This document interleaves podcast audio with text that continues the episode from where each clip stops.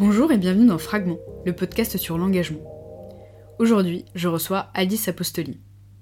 Alice est la cofondatrice de l'Institut du genre en géopolitique, un think tank qui adopte le genre comme outil d'analyse des relations internationales, dont elle nous partage la genèse. Elle nous parle aussi de l'importance d'adopter une vision genrée en géopolitique et de l'impact des violences en ligne. Leur dernier rapport fait d'ailleurs état d'une statistique choquante. 7 femmes sur 10 indiquent avoir été victimes de violences en ligne au cours de leur vie. L'Institut produit de nombreuses recherches sur des sujets aussi variés que la situation des Haïtiennes face à la violence des gangs, la question de l'éducation des filles handicapées en Afrique subsaharienne, ou encore sur l'intelligence artificielle et son impact sur les femmes et les minorités.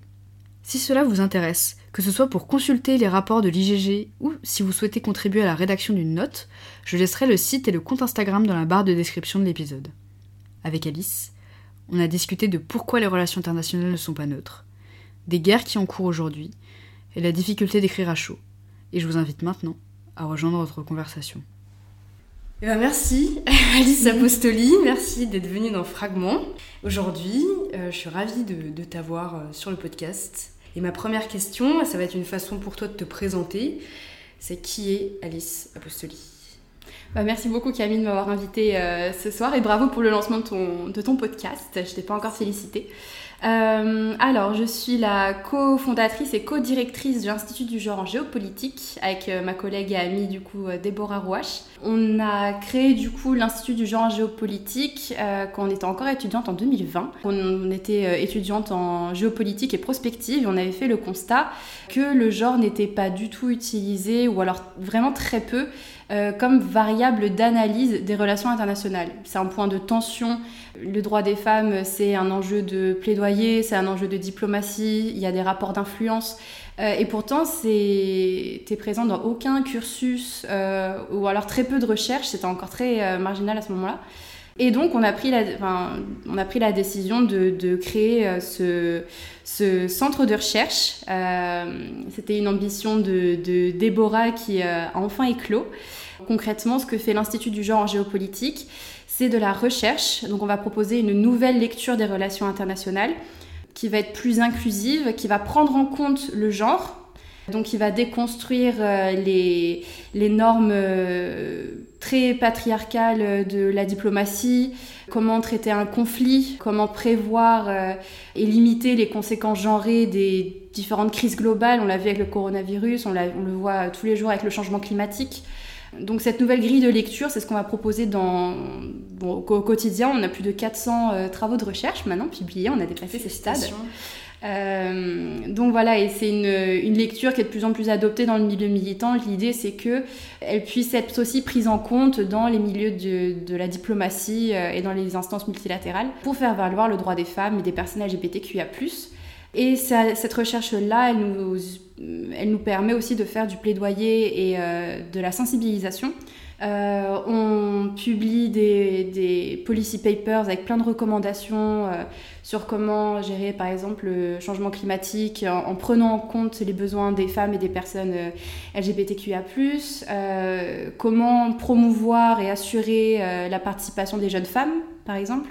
Donc voilà, l'idée c'est de vraiment proposer des, euh, des recommandations et, in fine, pouvoir participer à changer, moderniser la diplomatie pour qu'elle soit davantage guidée par euh, les droits humains, l'égalité euh, et la responsabilité d'un État envers la population, la sienne et celle sur lesquelles il a un impact. C'est super intéressant. Merci beaucoup pour, pour cette présentation de l'Institut genre géopolitique.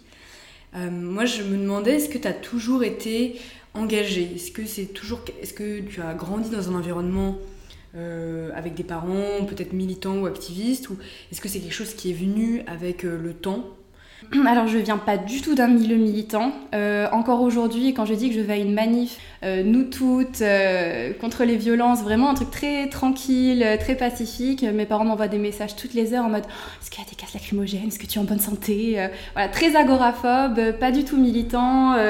Euh, pendant longtemps politique, parce que moi, quand j'ai commencé à m'intéresser euh, à la politique, à des enjeux euh, d'égalité sociale, etc., bon, j'ai eu un petit peu d'influence, voilà, je gauchise un petit peu ma famille, voilà, les uns après les autres. donc non, c'est vraiment... En, en, revanche, ils ne sont pas militants, mais ma mère a toujours été très féministe dans mon éducation et celle de ma sœur. Donc voilà, au niveau de la, sexualité, par exemple, c'est toujours très ouvert. Euh, au niveau de quoi attendre, euh, au niveau de la carrière, au niveau des relations amoureuses, enfin vraiment des narratives très féministes, en fait, très égalitaires. Et le, le turning point, euh, désolé de l'anglicisme, ça a été MeToo. donc voilà, c'est là où j'ai commencé à être plus active sur, mon Twitter, mon ancien compte Twitter officieux. Et, MeToo, c'est le mouvement en 2017 qui a libéré la parole des femmes. Voilà, exactement. Euh, et, c'est à ce moment-là que euh, voilà, il y a plein de petites expériences dans ma vie qui ont fait sens, qui sont inscrits euh, dans un contexte beaucoup plus large. et ce contexte, il faut le combattre. Et je suis pas trop du genre à laisser les autres gérer mes combats. Je me dis, bah, moi aussi, je peux faire quelque chose. Et c'est comme ça que je suis devenue un peu plus militante déjà. C'est là où j'ai commencé à vraiment m'intéresser à la politique aussi. Donc je m'y intéressais avant. mais c'est là où je me suis dit que j'allais rejoindre un parti, que j'allais beaucoup plus suivre, que je devais me former un avis et euh, argumenter cet avis, pas juste avoir une opinion euh, que j'échangerais en soirée, euh, voilà. Donc ouais, ça a été vraiment un moment où je me suis dit qu'il fallait que je m'engage d'une manière ou d'une autre. Et l'IGG, c'est la forme ultime de mon engagement pour le moment. Donc je suis très contente d'avoir rencontré Déborah qui avait cette idée toute prête et j'ai trouvé ça génial. Justement, toi tu l'as, as commencé un peu à l'expliquer dans ton introduction. Pourquoi c'est primordial d'avoir une approche genrée en géopolitique? Euh, alors la géopolitique, comme la politique, comme euh, toutes les institutions, elles sont toutes ancrées dans un système, donc un système patriarcal. Et donc euh, la géopolitique, elle n'est pas neutre en matière de genre. il est empreint de plein de stéréotypes, de plein d'inégalités fondées sur le genre, jusqu'à très enfin, jusqu'à récemment euh, pas du tout paritaire hein, euh, la géopolitique soit au niveau des représentations euh, diplomatiques au niveau des grands des hauts fonctionnaires à l'ONU à l'OTAN à l'OCDE. Donc voilà dans l'histoire de l'humanité l'histoire des relations internationales la parité et la présence de femmes à des postes à responsabilité c'est quand même quelque chose de récent. Et en plus de ça la géopolitique c'est la réponse et la coopération à des défis globaux. Donc qui va impacter logiquement euh, la population entière, dont la moitié est composée de femmes. Donc, euh, vu que le genre n'était pas considéré pendant très longtemps, que les conséquences genrées des défis globaux sont prises en compte euh, que depuis même pas 10-15 ans, rien que, rien que la reconnaissance que la guerre avait un effet disproportionné sur les femmes, ça a été reconnu en 2000. Donc les, énormément de féministes, de professionnels des relations internationales ont porté euh, cette voie-là, euh, mais euh, la reconnaissance a été très durement acquise. Les instances multilatérales, elles sont encore plus inertes finalement que les gouvernements. Enfin, ce sera plus facile d'atteindre la parité dans le gouvernement français que dans un comité de pilotage dans une grande institution multilatérale. Donc voilà, l'idée c'est de pouvoir gérer euh, des défis globaux, des conflits, en prévenant au maximum les conséquences genrées, condamner les crimes spécifiques, en tout cas qui visent généralement euh, les femmes et les enfants, et défendre le droit des femmes qui, en, qui sont totalement acquis nulle part, euh, qui sont menacées dans beaucoup de pays, et aussi les droits des personnes LGBTQIA+. Ça aussi c'est un grand enjeu que l'IGG porte pour pouvoir penser un monde et tenter d'avoir un monde plus inclusif et plus égalitaire, parce qu'on on mérite. Vrai. en plus, comme on l'a dit, les enjeux euh, mondiaux et les crises mondiales exacerbent euh, les violences et les discriminations basées sur le genre. Il a été démontré que si l'égalité de genre n'était pas atteinte, ou en tout cas ne s'améliorerait pas, on n'atteindrait jamais les objectifs de développement durable. Donc euh, un ensemble d'objectifs euh, à atteindre en matière de droits humains, donc pauvreté, enfin lutte contre la pauvreté, accès à l'éducation, création de villes durables. Et euh, c'est des objectifs sur lesquels toute la communauté internationale au niveau de l'ONU se sont accordés. L'échéance est à 2030, donc il serait assez urgent de mettre les bouchées doubles pour atteindre cette égalité. C'est vrai. Euh, la France revendique une diplomatie féministe, justement, pour sa politique étrangère. Est-ce que tu peux nous expliquer ce qu'est la diplomatie féministe? Et est-ce que, selon vous, à l'IGG, euh, la, France est, à la hauteur de ce qu'elle prétend, euh, voilà, de ce qu'elle prétend être? Alors, pour la première partie de ta question, la diplomatie féministe adoptée par la France. Donc, on, n'y a pas de définition officielle à ce jour de la diplomatie féministe française. En revanche, il y a une stratégie 2018-2022 qui a été publiée. Concrètement, on peut présenter la diplomatie féministe comme l'adoption d'une approche intégrée où l'égalité des genres et les droits des femmes est un objectif transversal qui va orienter les actions de la politique étrangère dans plusieurs champs d'intervention. En ce qui concerne la France, euh, les plus grands enjeux euh, mis en avant, ce sera euh, les droits et la santé sexuelle et reproductive, l'éducation et la lutte contre les violences basées sur le genre, à travers des engagements financiers, donc à travers son aide au développement par exemple, qui sera orientée spécifiquement au profit de l'égalité de genre. Ça va être l'engagement financier à des fonds spécifiques, notamment le FSOF, le Fonds de soutien aux organisations féministes et des financements auprès des agences onusiennes, donc euh, ONU Femmes, euh, le Fonds onusien pour euh, la population. Au niveau diplomatie, ce sera au niveau régional et international la défense des droits des femmes et notamment de l'avortement. Donc voilà, au niveau, il y a eu la présidence du Women 7, toutes les prises de position au Conseil de sécurité de l'ONU, l'organisation du Forum Génération Égalité aussi en, 2000, en 2022. Donc voilà, ce qui est un, enjeu aussi de, la diplomatie féministe française, c'est la parité. Donc la stratégie parle d'exemplarité, mais l'idée c'est euh, d'avoir des représentations euh, françaises paritaires. Euh, la mise en avant de, des femmes diplomates de son réseau, parce que la France a quand même un énorme maillage des diplomates. L'idée c'est de montrer une image paritaire et féministe de la France. Donc, est-ce qu'on est satisfaite euh, Il y a du bon, il y a euh, euh, des oublis. Il n'y a pas de définition officielle. Donc, on n'a pas de base théorique en fait sur lesquelles se poser pour vraiment définir les ambitions de la France au niveau de la diplomatie féministe. La parité, alors oui, il y a une parité, il y a plus de femmes à des postes à responsabilité. Il y a eu Madame Catherine Colonna qui a été ministre euh, de l'Europe et des Affaires étrangères. Ce qui a été euh, peut-être relevé, c'est le fait que les, euh, les grandes ambassades étaient toujours représentées par des ambassadeurs. donc ça, c'est un petit point aussi qui a été relevé. Et le manque de personnel dédié à cette diplomatie féministe. Donc là, aujourd'hui, il y a une ambassadrice, euh, Madame Delfino, euh, ambassadrice des droits des femmes euh, de la France. Mais voilà, par exemple, l'équipe genre du ministère des Affaires étrangères, euh, elles sont trois ou quatre. Elles vont, euh, l'équipe va grandir, mais euh, elles sont pas beaucoup pour, pour tous les enjeux de genre qui sont aujourd'hui pris en compte, notamment après le mouvement MeToo, toute la vague féministe institutionnelle aussi, dans les, dans les agences multilatérales, le droit des femmes, c'est quand même un enjeu indispensable maintenant. c'est une petite à cocher, case à cocher dans les prises de parole politiques, donc c'est quand même un travail monstre, en plus de rédiger la prochaine stratégie qui va poser les bases euh, pour les quatre prochaines années. Je crois que ce sera 2024-2027. Euh, donc voilà, c'est quand même beaucoup de travail pour euh, peu de personnel et peu de moyens en fait engagés. L'exemplarité de la stratégie, elle concerne que le ministère des Affaires étrangères. Moi, je trouve que c'est pas idéal. L'exemplarité, si on veut une action étrangère féministe cohérente. Elle doit concerner les agents du ministère de l'Europe et des Affaires étrangères, mais aussi le ministère de la Transition écologique. Le commerce, euh, je ne comprends pas pourquoi euh, certains enjeux auraient une, euh, une promotion de l'égalité de genre et pas d'autres.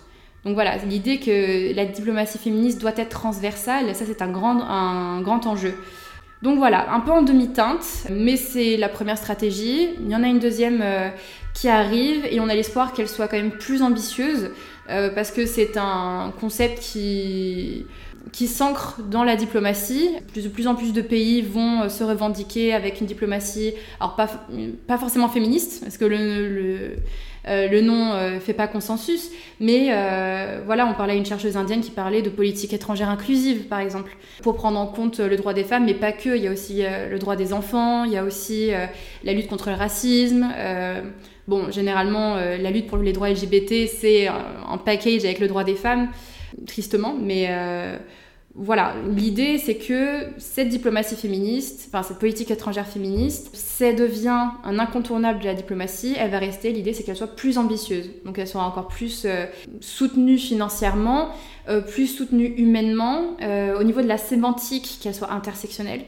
que ce soit revendiqué, qu'elles soient intersectionnelles. Est-ce que tu peux expliquer un peu ce que c'est l'intersectionnalité pour les auditeurs et auditrices qui ne sauraient pas? L'intersectionnalité, c'est le concept que un individu peut subir une ou plusieurs formes de discrimination et que l'intersection de ces discriminations euh, prend des formes euh, différentes et euh, que ces individus qui subissent plusieurs discriminations vont faire face à des violences que des personnes qui ne subissent qu'une seule discrimination ne pourront pas vivre ou ne pourront pas, ne seront pas en mesure de vraiment comprendre. Par exemple, l'exemple bête, une femme blanche va subir le sexisme, une femme musulmane en France va subir le sexisme et l'islamophobie. Et ça va passer par euh, des mécanismes de discrimination différents et plus violents du coup. Donc euh, la lutte contre les violences basées sur le genre, on est toutes concernées. Euh, la liberté de porter ou non le voile, c'est une problématique bien spécifique aux femmes musulmanes.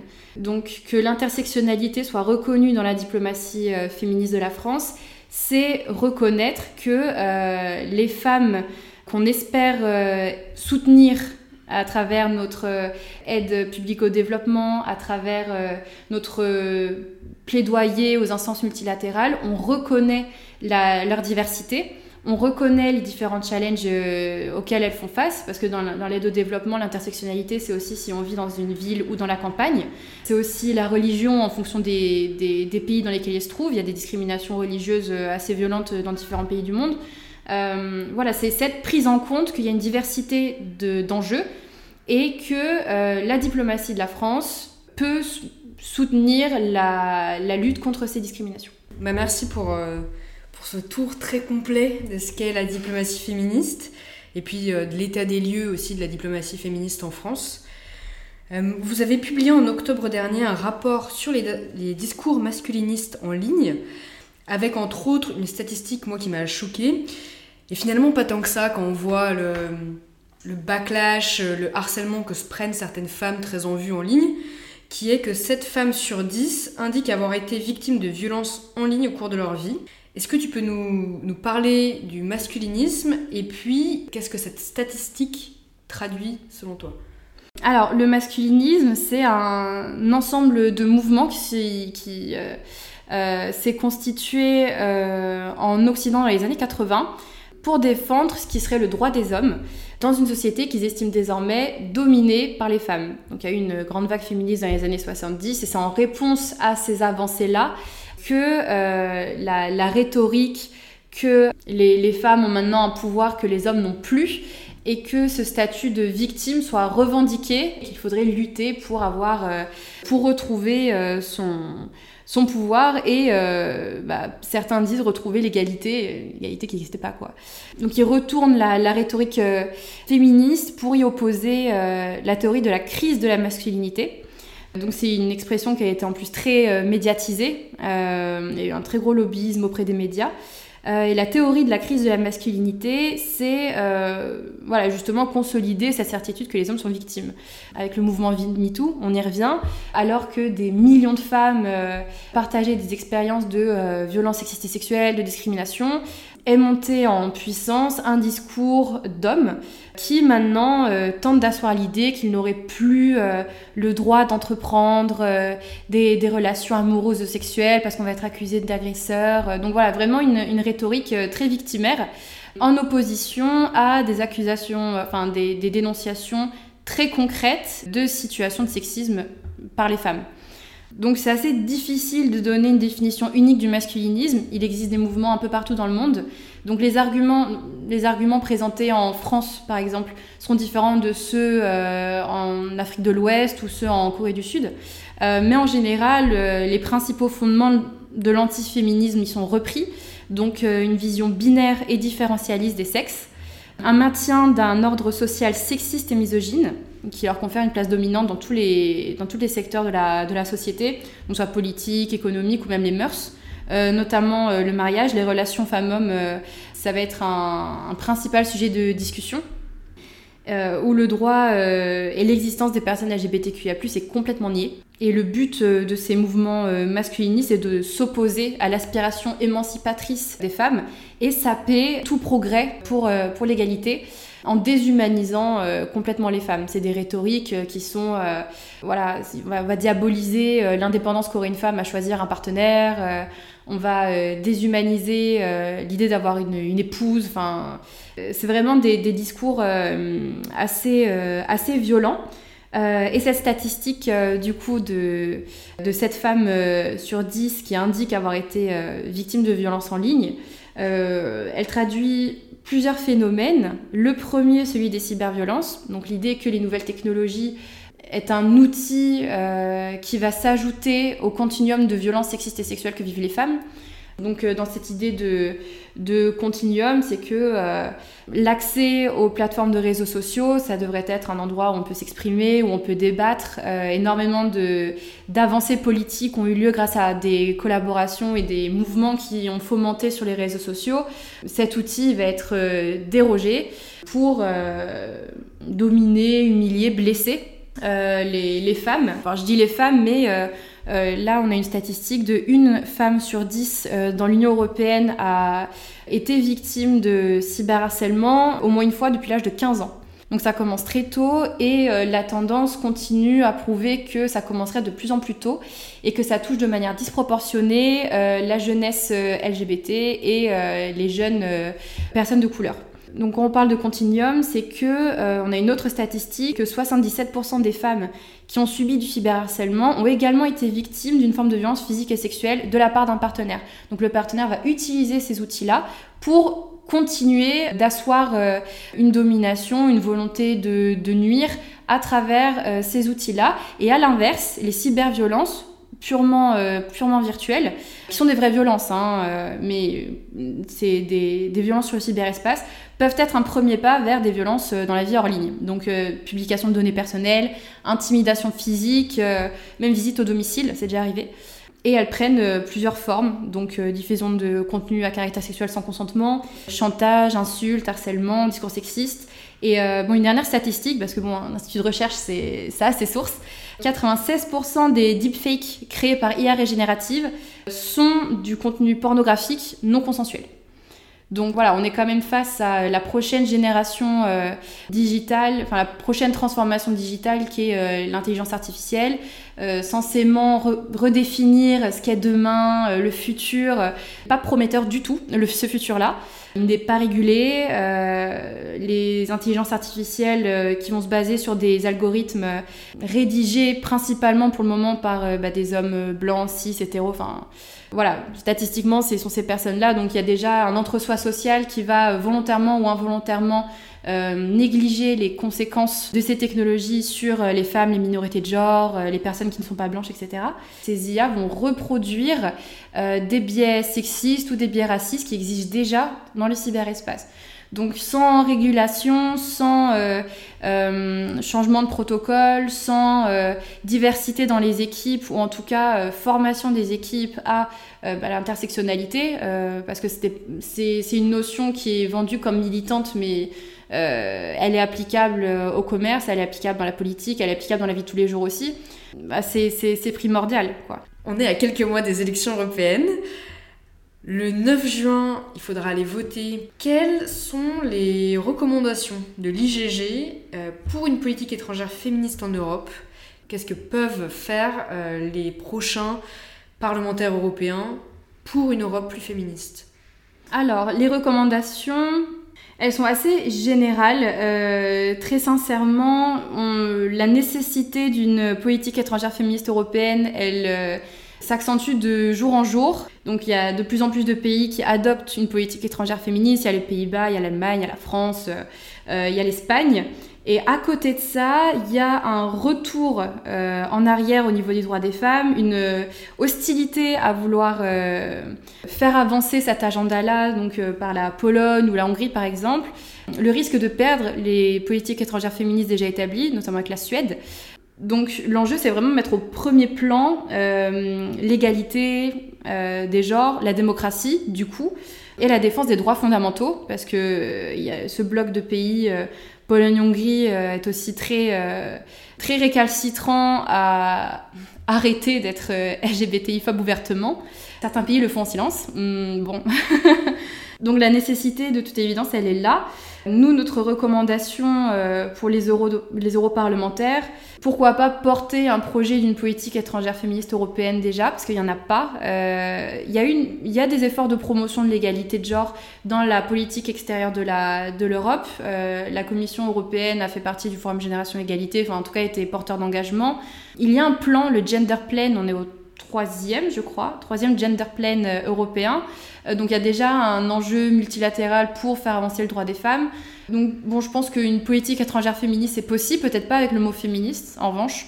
La majorité des pays ne seraient pas contre, mais bon, puisque certains pays euh, ne voudront pas se mettre sous cette bannière-là, voilà, je pense pas que ce soit le mot qui restera in fine, mais juste porter ce projet-là, euh, c'est déjà un premier pas, et surtout la porter pour qu'elle soit, encore une fois, définie clairement, qu'elle euh, rassemble les bonnes pratiques des différentes politiques étrangères féministes des pays qui en ont déjà adopté une, prendre en compte euh, les enjeux, des enjeux assez clivants aussi, la défense euh, des droits à la santé euh, sexuelle et reproductive, euh, c'est vraiment un enjeu qu'il faut défendre. C'est le premier plan qui est attaqué systématiquement au niveau géopolitique et même, même au niveau national dans pas mal de pays. Donc voilà, ne pas avoir peur de prendre en compte les, les, enjeux clivants, ouais, la soutenir financièrement et qu'elles soient intersectionnelles encore. Quoi. Sur quoi est-ce que vous travaillez en ce moment à l'IGG Et puis surtout, quel sujet vous semble être important?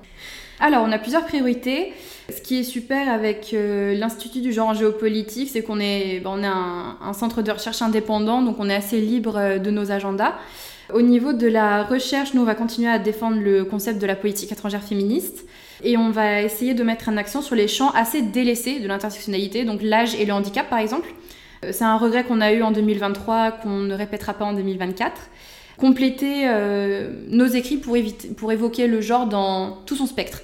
Donc euh, les masculinités, euh, comment agir avec les hommes pour la société, euh, pour une société égalitaire, et l'enjeu de la jeunesse aussi. Ça va être un, enjeu qu'on va vraiment porter. Continuer de porter les sujets pour les personnes LGBTQIA+, et un petit focus sur le sport, j'y oblige. Comment la politique étrangère féministe pourrait se traduire dans une plateforme multilatérale comme les JO. Comment ça se traduit, comment ça va se, euh, au niveau de, après, au niveau de la sensibilisation et de la veille, on va continuer à promouvoir du coup notre rapport sur les, discours masculinistes en ligne coécrit avec Equipop, euh, que j'ai pas précisé avant, mais on l'a coécrit du coup avec l'association euh, de solidarité internationale Equipop. Des travaux sur la montée des acteurs anti-droit au sein de l'Union européenne. Donc le point de départ, ce sera le rapport, mais par la suite, ce sera une veille plus opérationnelle sur les acteurs anti-droit l'influence des acteurs anti-droits étrangers au sein de l'Union européenne, comment les éléments de langage, comment les rhétoriques euh, montent en flèche ensuite dans les médias. On va essayer de veiller un peu à ça, voir un peu quelles sont les actions et les conférences euh, qui s'organisent pour nous pouvoir euh, répondre en quelque sorte. on est un institut de recherche, si on peut prendre le contre-pied de certaines rhétoriques misogynes, faisons-le. Et puis ça nous permet aussi de travailler avec d'autres associations qui œuvrent aussi pour l'égalité. Et on va continuer notre plaidoyer aussi sur les enjeux climatiques. Donc euh, leadership des femmes et des jeunes contre le, le changement climatique et aussi encore l'agenda jeunesse sécurité qui est pas du tout euh, visibilisé. Donc voilà. Super, ça donne envie, on va suivre ces travaux-là de près. Moi je me demandais, qu'est-ce que vous avez appris avec euh, Déborah depuis la création du, think tank? Euh, autant sur euh, les sujets de fond, autant que sur aussi la gestion d'un think tank. En fait, comment. Voilà, qu'est-ce que tu as, qu'est-ce que as appris Je pense que ça peut intéresser les gens de, de, voilà, de comprendre comment ça se passe. Alors j'ai appris WordPress. Alors c'est vrai que c'était beaucoup de débrouillardise. voilà, au niveau du site internet, on l'a très souvent géré seul tout ce qui touche au management euh, administratif, euh, voilà, ça c'était euh, beaucoup d'apprentissage. Donc ça c'est vraiment gestion de think tank stricto sensu. Hein. Mais sur les sujets de fond, bah, concrètement, c'était le constat de base, mais ça se confirme vraiment à chaque nouvel écrit qui est publié. C'est que tout sujet peut et doit être étudié sous le prisme des problématiques de genre, qu'il y a une communauté internationale qui est soudée et qui œuvre pour défendre le droit des femmes au quotidien et on a pu les rencontrer à différents, euh, à différents événements. Et que, euh, bon, nous, on est en France et on va parler de politique étrangère féministe, c'est un sujet d'étude hyper intéressant.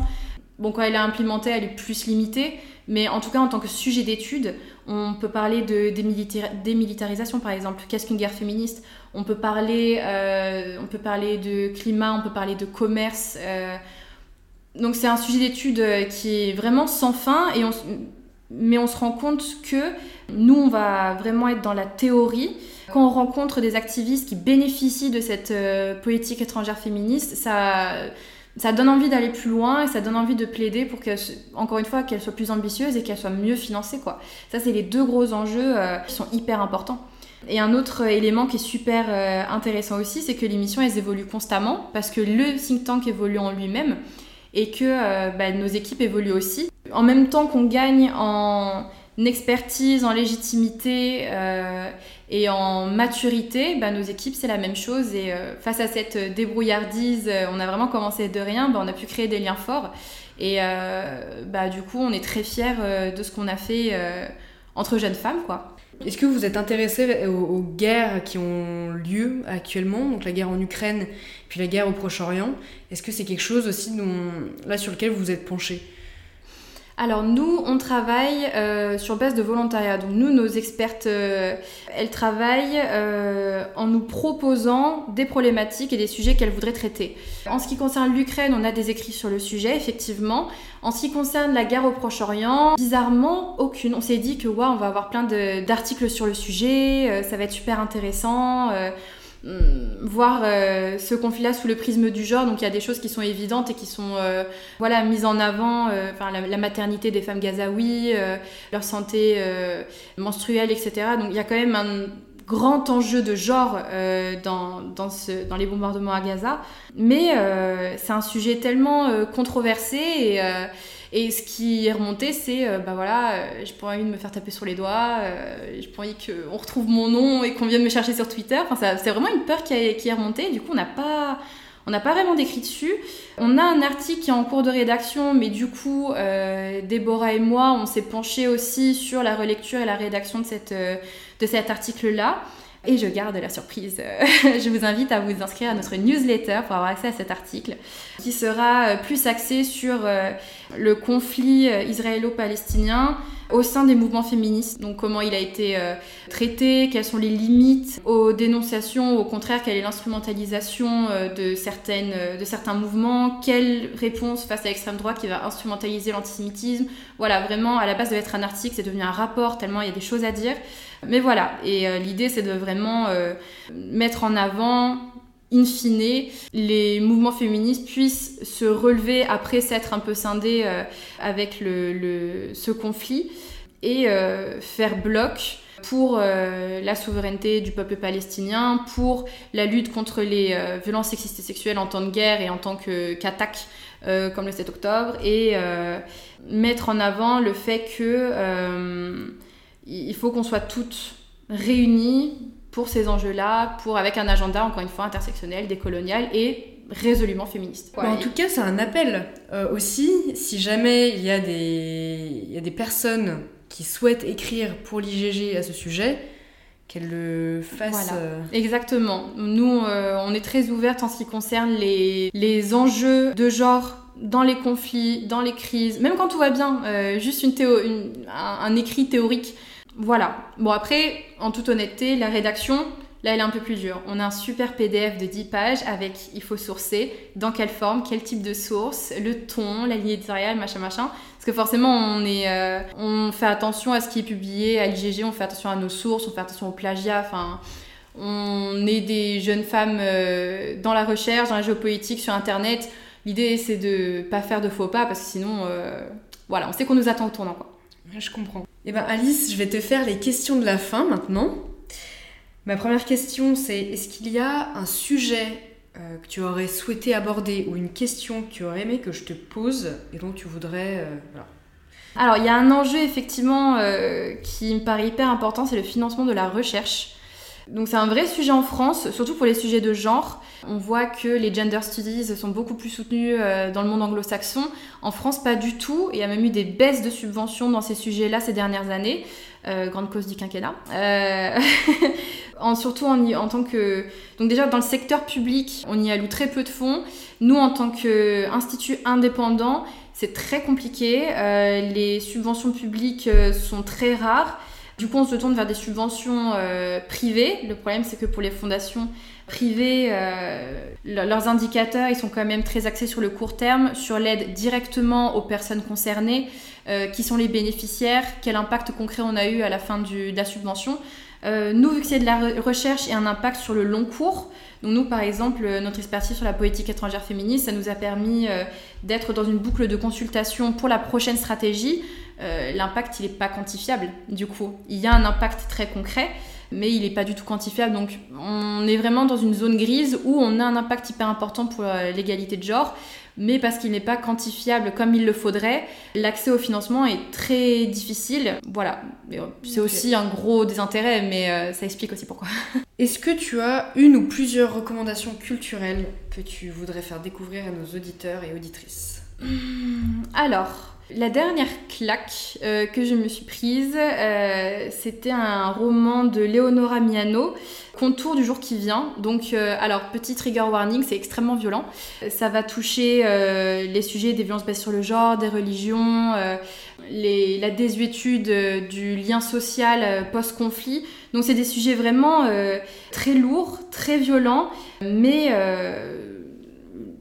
la prose est magnifique. Quoi. C'est le roman que j'ai le plus annoté. Je pourrais jamais revendre ce bouquin parce que je l'ai, trop annoté. Il y a des, constats vraiment très, euh, très inspirants finalement parce que on suit le personnage principal euh, euh, qui est une enfant et euh, elle va représenter ce qui est la résilience, donc se trouver, parce qu'elle est toute jeune, donc c'est se trouver, se retrouver après euh, ce que qu'elle a vécu et se définir en tant ensuite que jeune adulte, trouver sa place, euh, retrouver sa famille, qu'est-ce que c'est une famille? Il y a une profondeur dans les relations du, du personnage avec euh, sa mère qui est là mais qui n'est pas là. Euh, enfin, c'était vraiment absolument incroyable. Euh, c'est un des meilleurs bouquins que j'ai lu. Encore une fois, le âme sensible s'abstenir, mais il était vraiment, vraiment incroyable quoi. Un des meilleurs romans que j'ai lu. en 2023. Bien. Bah, merci beaucoup pour, pour cette recommandation. Moi, je ne l'ai pas lu, donc je vais le découvrir avec plaisir.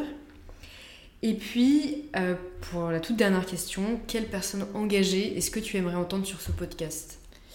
Alors, ces dernières semaines, euh, j'ai été très inspirée par Rima Hassan, du coup la euh, directrice, euh, fondatrice et directrice de l'Observatoire des réfugiés, et la seule voix palestinienne en France qui va porter bah, le, combat de la reconnaissance du génocide, qui va porter le combat de la souveraineté du peuple palestinien, qui va promouvoir un compromis pour pouvoir avancer je trouve ça très important d'avoir euh, ce genre de personne qui va porter à elle seule quand même euh, quasiment euh, cette voie-là et j'ai beaucoup de respect pour, bah, pour ce qu'elle a vécu ces dernières semaines en termes de charge mentale, en termes d'énergie déployée, en, en, plaidoyer, en visibilisation, en sensibilisation.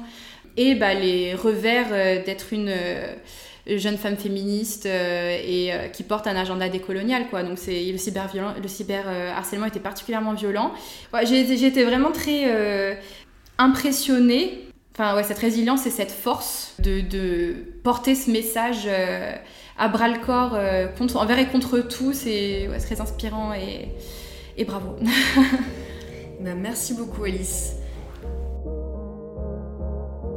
Merci d'avoir écouté cet épisode jusqu'ici. S'il vous a plu, n'hésitez pas à le partager, à laisser votre avis et des étoiles sur votre application favorite ou à faire une story sur Instagram que je repartagerai. Si vous le souhaitez, vous pouvez m'écrire sur LinkedIn ou Instagram pour me faire un retour ou me proposer de nouveaux invités. A bientôt